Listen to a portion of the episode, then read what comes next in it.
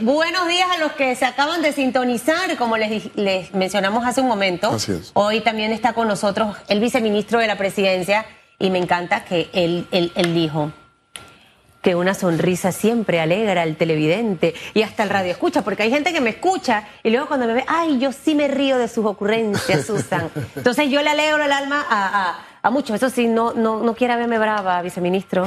¿Cómo eres enojada? Yo misma me asusto cuando me veo. De, hecho, yo misma digo, cálmate, Susan.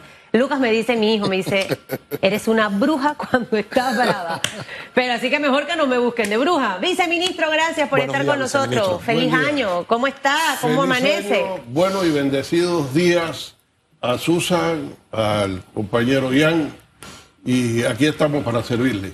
Bueno, es interesante tenerlo esta mañana arrancando el mes de enero, eh, contando un poquito, haciendo un resumen a toda la población de todas esas cosas eh, en positivo que se han hecho, saber también cuáles son los compromisos para este año 2022 y, y definitivamente que ese, ese balance, viceministro, de la gestión del presidente Laurentino Cortizo, vimos una rendición de cuentas hace un par de días de, de esos gastos y, y a veces es recomendable la, la información, digo yo, oportuna. Yo sin tratarlo mucho he sido defensor en muchas veces del vicepresidente. Entonces cuando veía la explicación con el tema de los ventiladores, yo decía, pero conchale, ¿por qué esto no lo dijeron hace rato para que el hombre no recibiera tanto palo? Eh, pero creo que es bueno reiterar toda esa información. Es la manera de ir colocando en el top of mind a la gente para que algunos temas ya puedan descansar en paz, como digo yo, y empezar a enfocarnos en los nuevos, en donde definitivamente necesitamos transparencia, en donde definitivamente necesitamos saber que se está usando el dinero adecuadamente. Bien, buenos días nuevamente, Susan. Eh, definitivamente que ha sido muy bien ponderado por la opinión pública hasta donde nosotros hemos podido medir la rendición de cuentas de el gobierno nacional por el uso de los fondos para la, atender la emergencia de la pandemia bajo la voz guía y orientadora y eh, que responde al clamor pues ciudadano y de los medios de comunicación social de que se rindiera cuenta sobre el uso de los fondos. Siempre estuvo establecido en la ley que eh, una vez el Consejo de Gabinete levantara el estado de emergencia, las entidades que usuarias de los fondos destinados para tal fin tenían que eh, presentar un informe al Consejo de Gabinete detallado de las adquisiciones y posteriormente de esto, eh, cinco días después, eh, presentar en Panamá Compra cada detalle de las adquisiciones. En base al cumplimiento del orden- ordenamiento jurídico, eh, se procedió pues a presentar eh, la rendición de cuentas del Ministerio de la Presidencia. Hago constar que todavía no había fecha para presentar al Consejo de Gabinete la rendición de cuentas. Y voluntariamente el señor vicepresidente de la República eh, decide que sea el Ministerio de la Presidencia el primer ministerio o entidad en hacer la rendición de cuenta eh, correspondiente. Así que eh, él quiso Claro. eh, poner el ejemplo. Esa rendición de cuentas, ¿qué nos arroja? O sea, si tuviésemos que hacerle un resumen a esa población que nos ve y nos escucha, viceministro, se utilizó cada centavo bien utilizado, todo ha sido de una forma transparente. Quizás los temas que más bulla generaron durante estos dos años de pandemia, ¿qué nos pudiera resumir? Sencillo, Susan, sencillo. El Consejo de Gabinete aprobó un máximo de 3.500 millones de balboas para atender los gastos relativos a la atención de la pandemia. Este, este, este bolsón de, de, de recursos eh, se utilizó en dos grandes eh, segmentos. El primer segmento por 3.100 millones de, de, de balboas aproximadamente, que fue destinado pasaron en tránsito las solicitudes de las 21 instituciones que solicitaron fondos eh, y eran eh, gestionados por el Ministerio de la Presidencia después de un análisis hacia el Ministerio de Economía y Finanzas. Economía, eh, Economía y Finanzas igualmente hacía su revisión de los recursos y posteriormente la cifra recomendada que hacía el Ministerio de la Presidencia podía ser eh, acreditada al presupuesto de la entidad eh, a su cuenta de uso para la pandemia en su totalidad o podían ellos considerar que eh, una cifra menor. Igualmente, ellos podían disponer el momento oportuno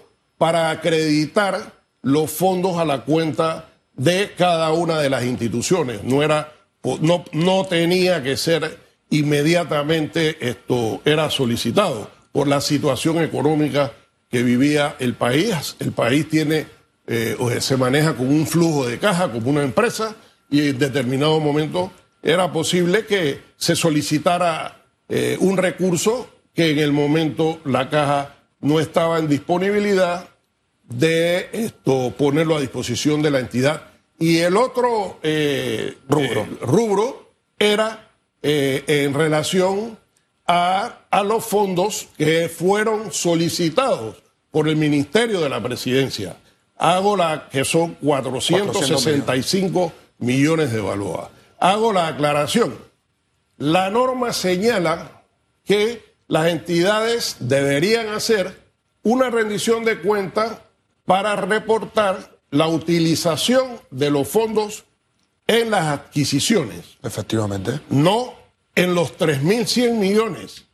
Pero el señor vicepresidente, ministro de la presidencia, nos ordenó que él quería hacer una rendición de cuentas igualmente de los 3.100 millones que fueron gestionados a través del Ministerio de la Presidencia y así en la rendición de cuentas se informa a los señores eh, miembros del Consejo de Gabinete las 21 eh, entidades del Estado que solicitaron eh, fondos y que fueron solicitados al Ministerio de Economía y Finanzas. En definitiva, señor viceministro, el tema de la rendición de cuentas, el tema de la transparencia y los canales de comunicación para efectivamente vertir los, lo mismo, es un tema que levanta muchas pasiones. Sin duda alguna, ahora por tener todo el tema de las redes sociales, los medios digitales, que si el Instagram, el Twitter, lo que usted dice hoy inmediatamente queda difundido a nivel nacional y hasta a nivel internacional. ¿Qué, qué impacto ha tenido dentro del Ministerio de, la Presidencia, por ejemplo, esta cantidad de dinero que usted nos vierte? ¿Qué impacto ha tenido en la sociedad? este dinero que usted han rendido cuentas públicas, con transparencia, como usted nos indica, ¿cuál ha sido el resultado, el beneficio que ha tenido el pueblo de este manejo que ustedes han podido tener del dinero que nos precisa? Bueno, precisamente los resultados que hemos visto. Hemos visto que eh, eh, la República de Panamá ha sido ponderado, ah, eh, ponderada como un ejemplo en el manejo del tema eh, de la finanza, de las finanzas y el manejo del control de la, de la pandemia. Eh, esto, si no se hubieran tomado las decisiones financieras y sanitarias, no hubiéramos podido haber gozado hasta hace pocos, pocos días de la tranquilidad que estábamos viviendo hasta que apareció la nueva cepa que nos ha vuelto a inquietar a todos los panameños y nos ha puesto inclusive a, tomar conciencia de, de la grave situación y la importancia de completar el esquema de vacunación, que ahora hay muchas personas que antes estaban renuentes a eh, la vacunación, que ahora voluntariamente están poniéndose la primera dosis, inclusive eh, me contaba alguien que estaba en una fila para eh, ponerse su, su dosis de, refuerzo y la mayoría de las personas que estaban haciendo fila estaban poniéndose la primera o estaban poniéndose la segunda dosis. Es muy importante el tema de transparencia, Ian, que usted mencionó. Mire, desde el día 1, desde marzo del 2020, todos los miércoles de cada semana, el Ministerio de la Presidencia rindió un informe público del manejo de los fondos eh, destinados a la COVID. Adicionalmente, siempre ha estado publicado en el portal de Panamá Compra, en un segmento de rendición de cuenta, todas las transacciones que las entidades han realizado con los fondos solicitados. En este portal, usted puede encontrar desde el día 1 quién, en, qué empresa eh, participó en la cotización en línea, porque nadie podía, ninguna entidad podía solicitar fondos si no hacía una cotización en línea que es pública. Aparte de eso, aparece la cotización, de la cotización en línea eh, la cédula del representante legal, eh, los datos del registro público, el aviso de operaciones, el contrato o la orden de compra eh, refrendada y el precio del producto que vendió, el detalle de qué vendió. O sea, eso más de ese nivel de transparencia, yo creo que eh, es bastante difícil conseguirlo porque ya eh, más de esa información, yo creo que. No, pero todavía se puede hacer más, viceministro. Mire, vengo yo. Por ejemplo. Vengo yo, vengo yo. Dígame. Aquí me encuentro en el periódico precisamente este librito, ¿no? Este, este panfleto. Eh, y definitivamente yo creo que estos dos años tienen que haber servido para haber identificado qué funcionó y qué no funcionó, porque todo en la vida nunca es perfecto. Siempre hay oportunidades de mejoras. Eh, y una de las cosas que yo le mencionaba al inicio es que yo siento en lo personal que el vicepresidente recibió mucho palo parejo injustificadamente. Ahora me darán palo a mí por haber dicho esto, pero bueno, yo mantengo y sostengo las cosas que digo. ¿Y, por qué? Porque siento que luego de haber visto esta rendición, quedó evidenciado, por ejemplo, todo el tema de los ventiladores. Una de las oportunidades para este 2022 es no precisamente dejar que esos temas sigan creciendo. Se acumulan. Porque lastimosamente la percepción aquí y de la que es inventada hace mucho daño. A veces los grandes estrategas dicen, no, ese es un porcentaje. Hágale caso a ese pequeño porcentaje porque puede hacer daño. Y pienso que es una figura que tiene mucho futuro y la, no debe recibir golpe injustificadamente. Dicho esto, pretenden ustedes en este año, cuando hay un tema que ha sido fake news, mal vendido, cuál va a ser la estrategia en realidad para, para aclararlo en el caso que amerite? Esa como primera pregunta. La segunda, eh, me parece fabuloso el librito, pero usted entenderá, viceministro, que no todo el mundo agarra el periódico para leerlo. Entonces, hay que salir de la caja y quizás toda esa información de, rendición de cuentas, ponerla de una manera más cercana a la población, para que la gente conozca y vea eh, cada centavo. Aquí yo, por ejemplo, con una ojeada rápido que, hice, esto es la facilidad de haber eh, tenido buenos maestros en la escuela, eh, veo que a cada ministerio se le fue dando un monto específico. Ni siquiera esto lo manejaba el, Ministerio de la Presidencia. Aquí, por ejemplo, uno encabeza el Ministerio de Cultura, creo que eran 500 mil dólares, si no estoy equivocada. si la memoria no me falla. De los 3 mil, 100 millones. De los 3 mil, ajá, exacto. Wow, Susan, eres brillante. Mi cultura encabeza con 500 mil, estaba el MIDA, el MIDES, MEF, Ministerio de Gobierno, MINSA, o sea, una serie de ministerios, instituciones, la TT, AIG eh, usted ve, por ejemplo, el trabajo que ha hecho Oliva. Yo me quito el sombrero con él. En definitiva. Eh, para mí es uno de los mejores funcionarios que tiene el señor Laurentino Cortizo. Entonces, tú ahí entiendes, wow, ese, ese dinero fue como, como bien utilizado. Entonces, esa segunda pregunta va hacia eso. ¿Cómo conectar más esa rendición de cuentas a la población? Y la tercera y última pregunta, viceministro, ¿qué controles ustedes van a establecer? Porque al final yo le puedo dar a mi hijo, tiene 100 dólares ahí, eso te tiene que alcanzar el mes. Resuelve. Pero si yo me desconecto, empieza a sacarme plata y le digo, hey papá, cada vez que sacas son siete palos que te quitan del cajero porque es afuera. Entonces, ¿usted qué tiene que hacer, señorito? Usted agarre, si va a usar dinero, saque 40, 50 Se dólares para que pueda, pero yo tengo que supervisarlo, no lo puedo dejar al garete porque si no algo hace. ¿Qué, qué, qué metodología están implementando o van a implementar para que cada ministerio, para que cada institución que va a recibir estos recursos, porque el COVID todavía va a seguir a cabo de él un informe que tentativamente este 2022 lo vamos a tener. Es decir, que vamos a tener situaciones quizás de emergencia de Estado donde haya que comprar cosas para que precisamente estemos seguros, viceministro, de que todo el mundo está haciendo uso adecuado de los recursos. Esas tres cositas. Sí, eh, comienzo por, por la última interrogante y control de gastos. Para los efectos de adquisiciones, ya el estado de emergencia para uso del procedimiento excepcional de contrataciones terminó. En consecuencia, hay que volver al uso de la ley 22 del 2006 de contrataciones públicas.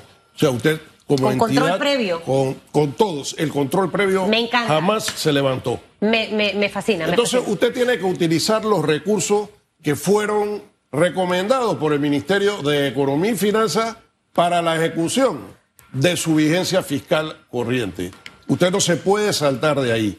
Si usted eh, tiene algún tipo de dificultad, entonces eh, económica, por ejemplo, usted tiene que solicitar un crédito extraordinario al Ministerio de Economía y Finanzas, lo cual lleva un análisis eh, eh, pormenorizado y tiene que justificar muy bien la solicitud de los fondos. Así que eh, por esa parte, con los controles normales de los fondos públicos, no creo que haya esto, ningún problema para, para ese control. Es más, yo creo que el procedimiento excepcional era mucho más riguroso que lo que establece la ley, porque, qué?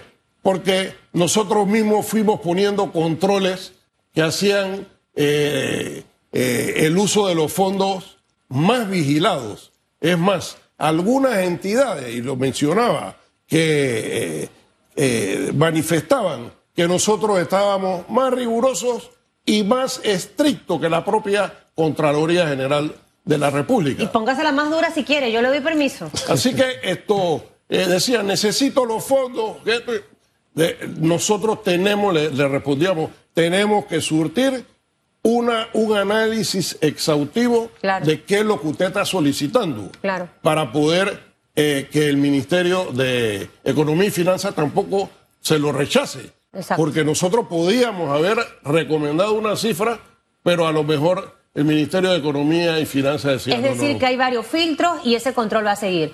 La pregunta dos, el acercar la rendición a la población más, cada día más. Sí, correcto. Eh, yo creo que definitivamente hay que hacer docencia, eh, Susan.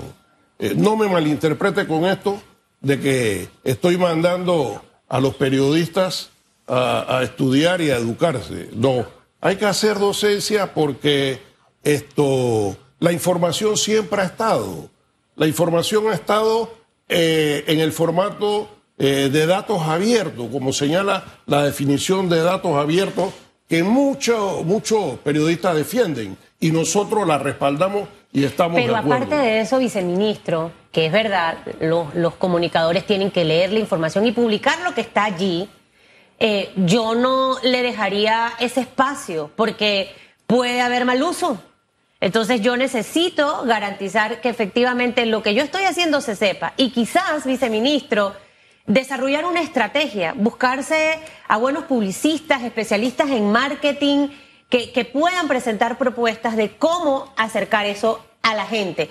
Y ahí, créame, yo seré una de las defensoras de defender ese presupuesto para, porque esa es una de las maneras para educar a la población. Cuando usted tiene una población educada, pueden leer mil cosas en las redes, pero no, si no mira, si yo recuerdo que vi esto y esto y esto y esto y esto y aquello, esos van a ser sus principales defensores, viceministro. Lo que pasa, Susan, que es una cuestión cultural. Muchas veces usted ve un titular en un medio y el titular no tiene que ver ni se compadece en nada con la redacción de la noticia. ¿Y qué hacemos normalmente? Lo mata. Nos llevamos por el titular. No, pero hay que... Entonces la parte contraria, que es la que recibió el palo, tiene que matar ese titular. Sí, Con nosotros... estrategia. Mire, mi- mire, viceministro, esto se lo digo porque al final, mire la sensación que causó esa rendición de cuenta. La sensación de rendición de cuenta dejó a la población más satisfecha. O sea, hay que reconocerlo. No quedó en esa ansiedad y no se dejó. Es como las vacunas. Si nosotros le dejamos el espacio libre a los antivacunas, la mayoría de la gente no se No se vacunara vacuna. y hoy los papás no estuvieran llevando a los niños. Pero, obviamente, como hay tanta información sobre el tema de las vacunas, eso venció a las fuerzas del mal, por llamarle de algún término, ¿no? Entonces yo sí creo conveniente, lléveselo, convérseselo al presidente, convérseselo a su jefe, al, al ministro, al, al vicepresidente que es el ministro de la presidencia, porque yo sí creo que es justo y necesario. No podemos permitir que el país entre a veces en zozobras innecesarias, que las clases políticas opositoras se aprovechen de eso para... Mire, la gente intrigosa y dañina causa mucho daño a la gente que está sana. Usted puede ser, wow, yo soy positivo, pero Chuzo me dejó ya pensando eso y se va con eso y encima lo riega. Entonces yo sí creo que eso es, es necesario y más por lo que vivimos en el caso de los ventiladores y demás que el vicepresidente recibió por eso una tanda y con esta rendición de hace unos días, usted ya escucha otras, otras opiniones de la gente. Lléveselos, no me conteste. Mire, viceministro. Lléveselo, lléveselo. Susana Elizabeth tiene una especialidad de que ella siempre trata de ser didáctica y de manera gratuita siempre da consejos. Los canales de comunicación son importantes para el crecimiento porque al final del día, cuando uno está ofreciendo un servicio público, ¿uno a qué se debe? A la expectativa que tiene el público, ergo la gente. Entonces, en la medida en que se vayan acumulando y vayan creciendo esos canales de rendición de cuentas, de transparencia, de transparencia, de conectarnos con el pueblo, no va a permitir que ocurra eso, que está ocurriendo algo dentro del ministerio, algo dentro de la presidencia, algo bueno, pero la gente maneja otra información. Y los medios manejamos otra información. Y los profesionales manejan otra información. Y entonces, en la medida en que, como se indica, quien calla otorga, si no se sale en el momento correcto y preciso a transmitir la, la- comunicación correcta y precisa, pues nos volvemos en una locura. Nosotros pensamos que en el ministerio ocurre algo, ustedes piensan que nosotros tenemos una percepción distinta y entonces no hay que dar espacio y yo creo que efectivamente este inicio de nuevo año puede ser el inicio a nuevas cosas.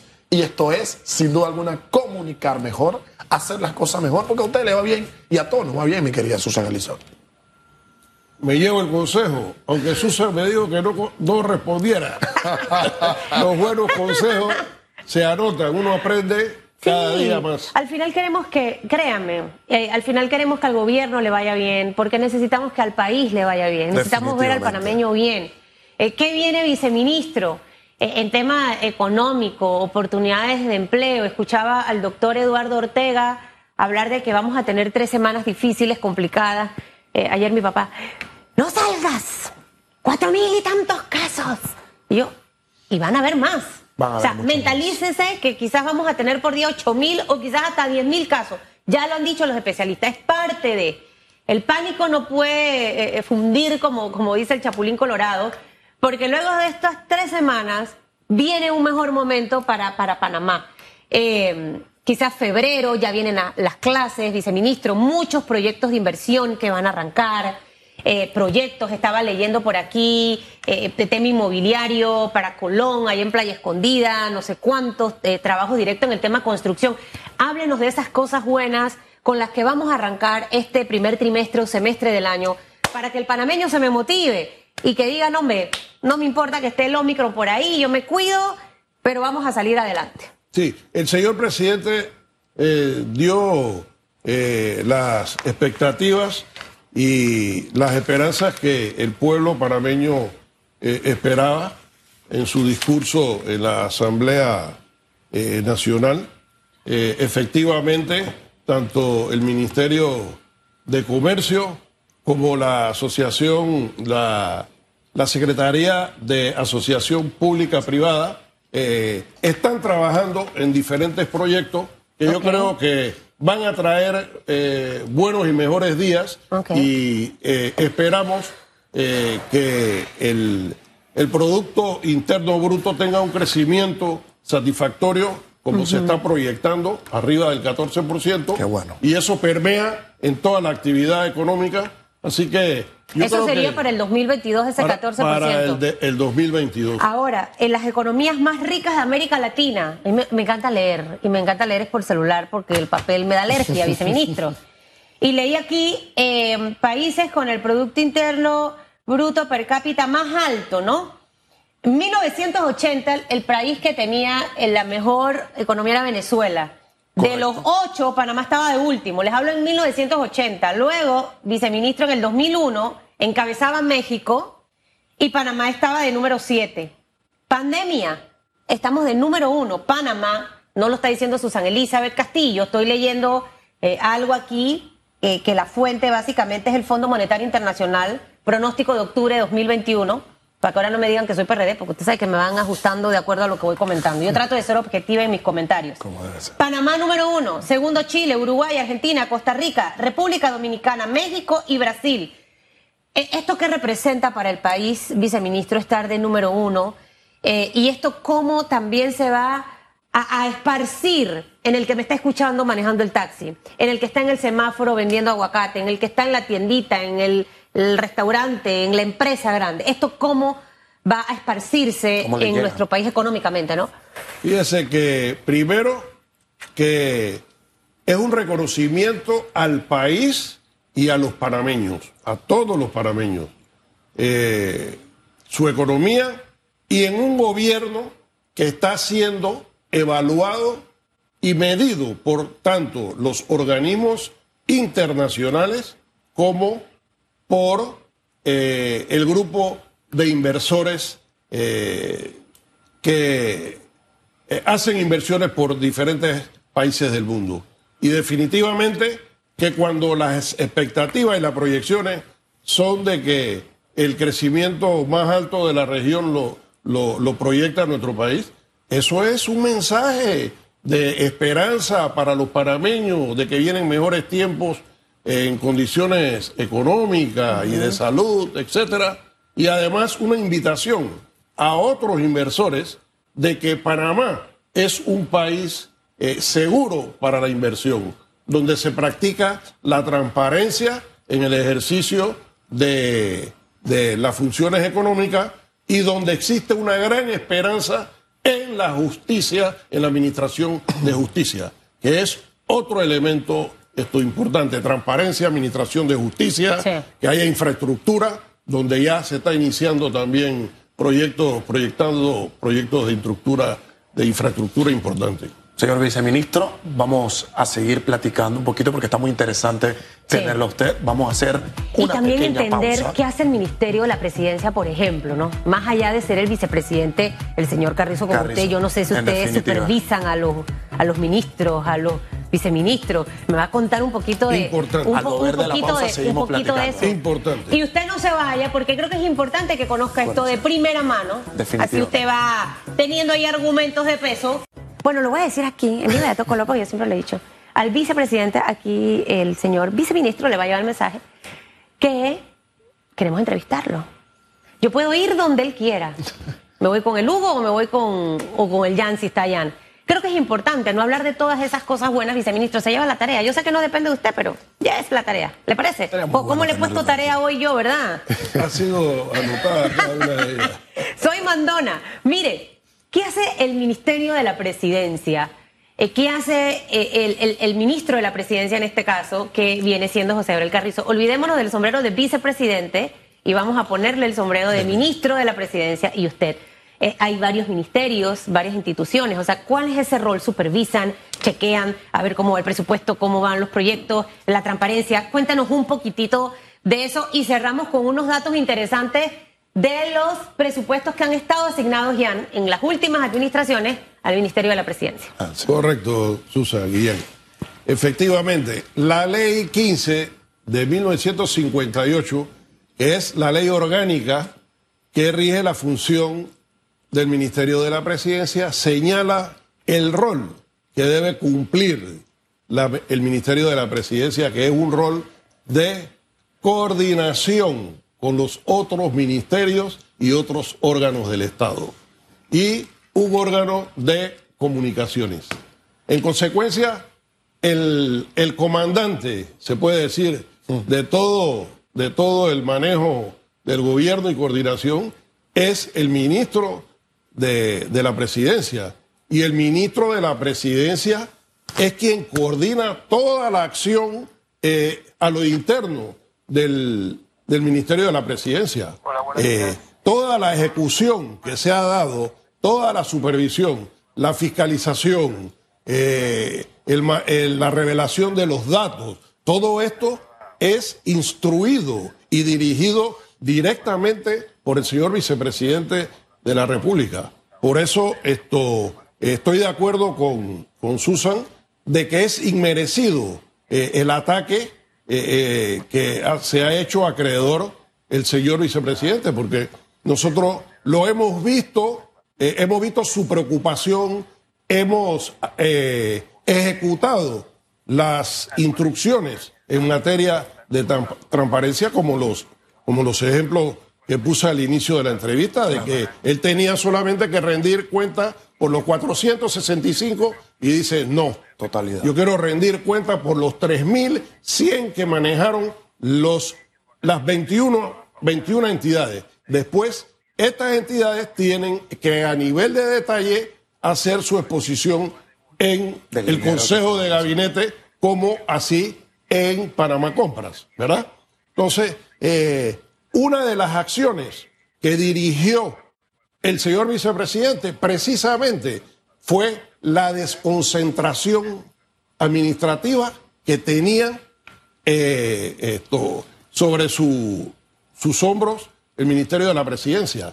Tenía una entidad, eh, eh, era una entidad amorfa, gorda, llena de responsabilidades, manejando proyectos de electrificación rural, manejando proyectos de, que correspondían al IDAN, abriendo estos pozos, etcétera. Esa no era función eh, legal del Ministerio de la Presidencia. Y eso cambió. Y eso cambió automáticamente. Eh, esto, esa situación. Eh, la... Muestre esa, esa, ese, ese, ese PowerPoint, muéstralo hacia pantalla, viceministro. este, este es un ejemplo. De... O préstemelo acá mientras usted habla para que no se me enrede. Yo soy Sería bueno que, que, que hiciera un... que cada línea. Sí, correcto. Ahí podemos ver que en el quinquenio 2009-2014 el presupuesto promedio del Ministerio de la Presidencia, eh, eh, no lo están enfocando, era ¿Se lo doy a él? de 1.664 millones de balboas. En el quinquenio 2019, 2000, 2004, 2019 fue de 14-2019 1.406 millones. Que es la tercera línea. Correcto. En el periodo 2021 se hace la desconcentración de todo este, e, este, estas secretarías y entidades que estaban bajo el paraguas del Ministerio de la Presidencia. Y el presupuesto baja a 314. Para que los que no captaron bien los números, vámonos al, al, al dibujo. Es decir, si yo veo esta raya azul larga, es que aquí tenía más dinero el Ministerio de la Presidencia en proyectos que no necesariamente ellos tenían que estar, sino otras instituciones. Hablando allí de 1.664.2 millones de dólares. Luego en la administración Juan Carlos Varela también hubo bastante dinero en el Ministerio de la Presidencia, 1.406.6. Y en la administración actual del señor Laurentino Cortizo, con el ministro de la Presidencia, José Gabriel Carrizo, eh, ha bajado a 218 mil. 218 millones. 218.1 millones. Para este año. Para este año. O sea, con la rayita azul usted se da cuenta. Ve, viceministro, que tiene que hacerme caso y que la gente sepa eh, en realidad qué, cuál ha sido el recurso con el que ha contado el Ministerio de la Presidencia, porque este hasta, hasta en la recién película estrenada Pareciera que el Ministerio de la Presidencia es el que mandaba todo. O sea, para que usted vea, por si no la ha visto, la Sancocho Presidencia. Se va a reír, a lo mejor le dé rabia, pero. Hay que verla. tiene que verla.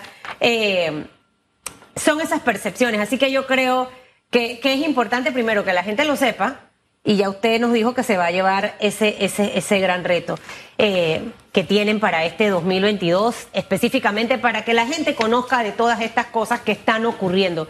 El panameño puede sentirse tranquilo, viceministro, eh, un gobierno que esté enfocado. ¿Cuál es ese mensaje que usted le puede dar? Que esté enfocado en el tema económico. Sabemos que tenemos un gran reto. Hay muchos negocios golpeados, otros que todavía no han podido abrir sus puertas. Está el gobierno enfocado en eso, en el tema turismo, las, las escuelas eh, abren sus puertas nuevamente el 7 de marzo, eh, este, este trimestre que arrancamos varias cosas de lleno.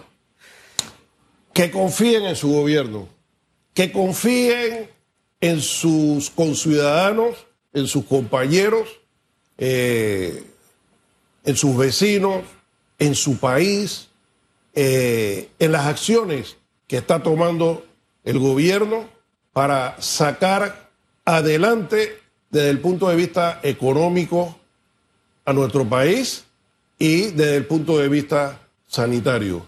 Eh, hay que tener fe. Las acciones de la dupla Cortizo-Carrizo eh, lo están demostrando eh, en su justa dimensión.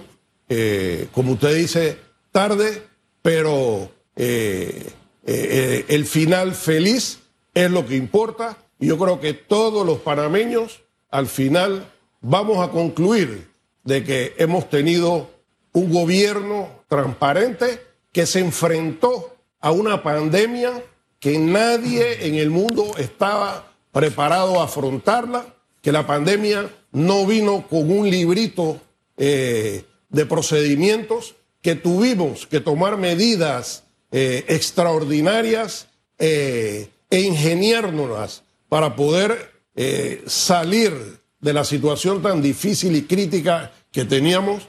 Y a pesar de eso, nosotros nos guiamos por las reglas normales de transparencia, de manejo de fondos públicos, porque muy bien pudimos hacer lo que se hizo en otras administraciones sin querer esto excusarse de nada la ley de transparencia, ley 22, fue modificada eh, en, el, eh, en el quinquenio 2004-2019 eh, nueve veces. O sea, eso quiere decir que prácticamente dos veces en el año se modificaba la ley. Bueno, Nosotros... y, esa, tarea está pendiente, viceministro, igual las administraciones recientes, Juan Carlos Varela, esta, eh, por ejemplo, el, presidente Laurentino Cortizo en campaña habló mucho de la ley de contrataciones públicas.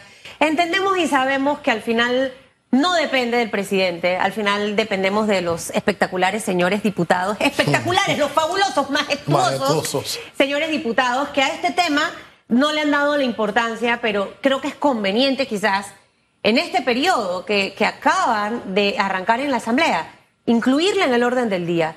Se merece una revisión esa ley de contrataciones públicas y dejarla ya adecuada para que todo se pueda manejar de la mejor forma. Es correcto. ¿No le parece? Correcto, Susan. Nosotros la modificamos una sola vez, pero fue para fortalecer las medidas de transparencia. ¿Verdad? En consecuencia, ahora todas las contrataciones por excepción pública tienen que ser publicadas la intención de contratación en el portal de Panamá Compra. Así que si usted es proveedor y usted dice, eh, hay intención de contratar directamente esto a este precio, pero ¿por qué? Si yo la puedo ofrecer en las mismas condiciones, claro. Eh, esto, a, un valor menor. Y otro tipo de, de, eh, de acciones que señaló en su discurso el de rendición de cuentas el señor vicepresidente. Listó más de 11 estos ítems de medidas de transparencia que habíamos tomado. Es más, eh, muchas veces eh, en reuniones que tenemos para resolver situaciones decimos, eh, esto debemos resolverlo de esta forma. Y dice, no, no se puede, porque la ley que nosotros mismos hicimos dice que hay que hacerlo así, así, así. Entonces, Decimos, es que nosotros mismos nos ponemos el grillete. Y las instituciones que reciben los recursos a también ejercer esa rendición de cuenta, viceministro, e, y conectar con la población, porque es lo que va a permitir transparencia, que cada uno asuma su responsabilidad. Definitivamente. Eh, si no es el Ministerio de la Presidencia, que sea el MIDE. ¿Cómo utilicé cada centavo? Creo que también e- es- ese sistema. Y le repito, la manera en la que comunicábamos las cosas quizás hace 10, 15 años o 5 años no es igual. Tiene que cambiar. Todo ha cambiado. Y con la pandemia los negocios nos tuvimos que reinventar para poder atraer a nuestros clientes. Aquel que se reinventó le ha ido bien. El que se quedó en el pasado no está pasando el charco, como decimos en buen panameño. Mira, que le vaya súper bien. Se lleva la tarea, por favor. Tiene varias tareas. La primera, revisar esa respuesta automática. Inmediatamente sale información que no es cierta. La segunda, generar ese, ese sistema de rendición de cuentas que conecte con la población panameña. Enfóquenlo porque él está anotando. Eso me encanta. Es un hombre obediente. lo, lo va a hacer. Eso, eso, eso, eso. Enfócalo, enfócalo, Edwin. Y la tercera, mi entrevista con el vicepresidente de la República. Oye, nunca me lo enfocó.